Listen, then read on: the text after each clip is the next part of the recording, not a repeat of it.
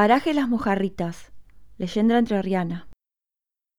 Había un lugar allá, por los pagos de Gualeguay, famoso por la cantidad de mojarritas que aparecían. Cientos y miles al alcance de la mano. Volvían plateado el lomo del río. Los lugareños lo llamaron paraje las mojarritas. Era inexplicable. Los pececitos, como poniéndose de acuerdo a la hora de la siesta, se transformaban en una especie de brillante alfombra extendida de orilla a orilla. Cuando algún forastero llegaba a la región, y por supuesto se mostraba incrédulo ante ese cuento de los pescadores, lo llevaban al paraje a la hora del prodigio y había que convencerse, amigos. Las mojarritas aparecían, fieles a su cita. Y sí, desconfiado todavía de lo que habían visto sus ojos, exigía algún tipo de explicación. Le contaban recién entonces esta leyenda.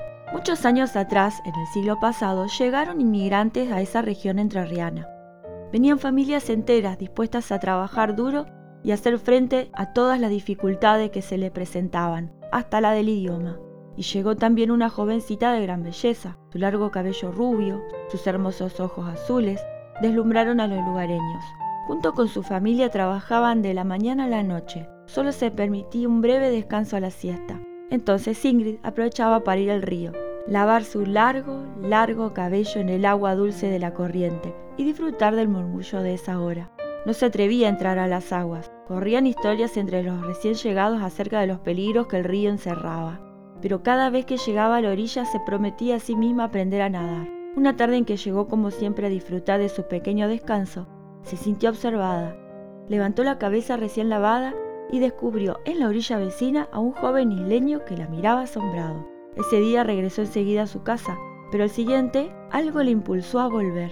El joven estaba ya en la otra margen. Era moreno y atlético y se movía entre la vegetación espesa de la isla como si fuera parte de ella. Y se miraron. Era mucha la distancia entre ellos.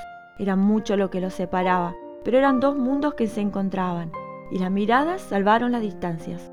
Pasaron muchos días, la temperatura, las hojas, el vuelo de los pájaros, todo anunciaba otra estación pero ambos jóvenes seguían encontrándose en cada orilla. Ambos continuaban mirando sus paisajes en la intensidad de sus miradas. El invierno llegó, con él las lluvias, pero en cada siesta regresaban los jóvenes a tender un puente entre las márgenes del río. Y el verano volvió con sus olores frutados, con el trino de los pájaros, con las riberas florecidas en achiras. Esa siesta de enero derramaba sol líquido sobre el espejo de Gualeguay. El joven levantó el brazo desde la isla. Ingrid Comprendió que el momento había llegado. Soltó sus largos cabellos.